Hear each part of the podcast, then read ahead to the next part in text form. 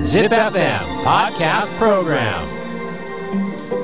Podcaster Yuriko Tamaoki Podcaster Yuriko Tamaoki Podcast Program Podcast Program Fun Day Trip Alpha ZIPFM ナビゲーターの玉置ゆり子です JR 東海の路線を使った列車旅で各地の観光スポットを紹介するポッドキャストプログラムファンデートリップアルファ第3弾は東海道新幹線で行く京都日帰り旅行です。京都は日本で最も人気のある街の一つですが名古屋駅から京都駅まで新幹線なら乗っている時間はおよそ35分。余裕で日帰り旅行ができちゃいます。今回のファンデートリップアルファは私玉置ゆり子が京都に日帰り旅行に行ってきたリポートを9回にわたってお送りしてきましたが今回はその最終回京生麩の専門店です。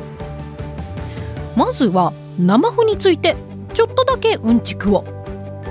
私たちが普段いただいているお吸い物の中に入れるお麩と生麩との違いはその食感にあります。私たちが普段いただいているのは焼き麩といって原材料と小麦粉を練ってそれを焼いて乾燥させたものです。これに対して生麩は原材料ともち粉なんかを練ってそれを茹でたり蒸したりして冷やしたものです。お吸い物なんかに入っている焼き麩はとろっとした食感ですけれども生麩はもちもちっとした弾力のある食感が特徴です。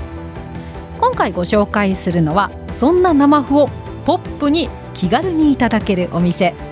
ラブの愛にお麩の麩と書いてマナフという名前です。お店があるのは東山区の古川町商店街。この商店街幅は3人で並んで歩くといっぱいぐらいでこじんまりとしているんですがアーケードの上から可愛い色とりどりの提灯がかかっていてとっても雰囲気がいいんです。マナフはそんな古川町商店街の中でひときわ可愛らしい雰囲気のお店で明るくて京都にちなんだちっちゃな置物がたくさんあってとってもファンシーな雰囲気でした。Fun Day Trip. Alpha. さあ私は京生麩の専門店にやってまいりました。マナフ愛に麩と書いてマナフというお店です。今日は西坂さんにお話を伺いたいと思います。西坂さんよろしくお願いします。よろしくお願いいたします。すごい可愛いお店ですね。ありがとうございます。はい。まずお聞きしたいんですけど京生麩のお店だということではい、京生麩っていうのはまた何か特徴があったりするんですか？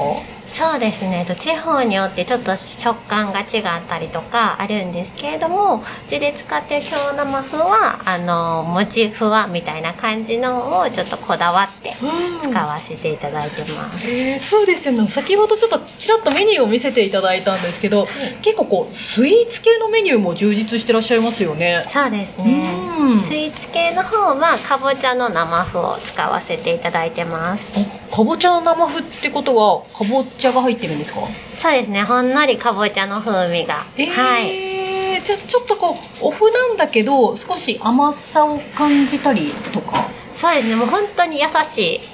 そんなに甘くはないんですけどほんのりっていう感じですね。結構京都ではお麩のスイーツって京都でも結構珍しいと思いますそうなんですか？えー、嬉しい。お店ならではのなんかこだわりの部分とかあったら教えていただきたいんですが。もともとあのやっぱり生麩が大好きであのーそんなに食べる習慣ってないんですけれども、はいあのやっぱりお正月とかそういう時しかねあの生麩って食べれなかったそれでもっとあの手頃にやっぱ若い方とかにもっと広まってほしいなっていう気持ちであのちょっと目でも楽しんでいただけるような感じで作って若い子の手に届くような感じのお店になればいいなと思ってはいなるほど。えーじゃあ早速おすすめの三つ頼んでもいいですか？はいありがとうございますお願いします。さあ先ほど頼んだメニューが届きましたが、もうどれもすごく可愛い。あのまずこれ目に入るのが、このパフェすごい可愛いですね。これ、こちらの方が、えっ、と、ランタンパフェのお味の方が特選宇治抹茶とバニラを使わせていただいたミックスになっております。やっぱこう京都と言ったら抹茶ですもんね。そうですうね。ん。で、この上にこうランタンパフェってありましたけど、このこう上に乗ってる可愛らしいカラフルなこの丸いものがランタンに見立ててあるんですか？そうですね。はい。これって何ですか？こちらの方がもち米で作られているお菓子になっておりまして食べていただくとファッと溶けてなくなるような感じのほんのり甘いお菓子になっております、えーアイスと相性良さそうですね。そうですね。ね、なんかちょうどさっき見てきた店内にも飾ってあるんですけどこの、えっと、商店街古川町商店街にこうずっと吊るされてた提灯のデザインとよく似てますもんねそうですね。それにちなんで作られたりとかですか？そうですね。はい。なるほど。えー、かわいい。あとここお麩が乗ってますね。ね。アイスの上に。はい。これ、あの、今日はちょうどこう、緑からオレンジに綺麗にグラデーションしてるお麩なんですけど、これ、可愛いですね。こちらが生麩になっておりまして、はい季節によって変わるんですけれども春は桜になったりとかして今の季節はもみじになってます、えーこの上に乗ってるこのお菓子がピンク、黄色、緑、白、紫、オレンジのこれすごいいろんな色ありますね。はいじゃあ早速いただきます。うんうんあ、なにこれえ、このお菓子すごい食感ですね。そうなんですよ不思議な食感なんですうん。あのですね、お口の中で、うんアイスの水分とチュッて触れ合った瞬間に、パシャンってこう弾ける感じなんですよ、口の中で。そうですねねえ、こうシャリッとしてて、えー、これ初めて食べました。美味しい。えちょっとせっかくなので、お麩と一緒にアイスも食べてみたいと思います。お麩とアイスっていう組み合わせ生まれて初めて食べます。うんえ何これうーんもっちもちですね、生麩。そうですね食べててすごい楽しいですね。じゃあ続いては、こちらの方が、えっとはいカラフル田楽3本セットの、えっと生麩のセットになっておりまして、はい、赤味噌と白味噌と赤味噌の上に野菜ごまがトッピングされております。これこう一番の人気メニューですか？そうですね。真ん中のよもぎ麩だけほんのりよもぎの味がしてましてあとは泡麩と道明寺麩なんですけどこの道明寺麩は、えっと道明寺粉を練り合わせてピンクにしてるんで味は泡麩とそんなに変わらないんですけどちょっとだけ食感がね、えっと違うというかそうなんですか？ね道明寺粉って何ですか？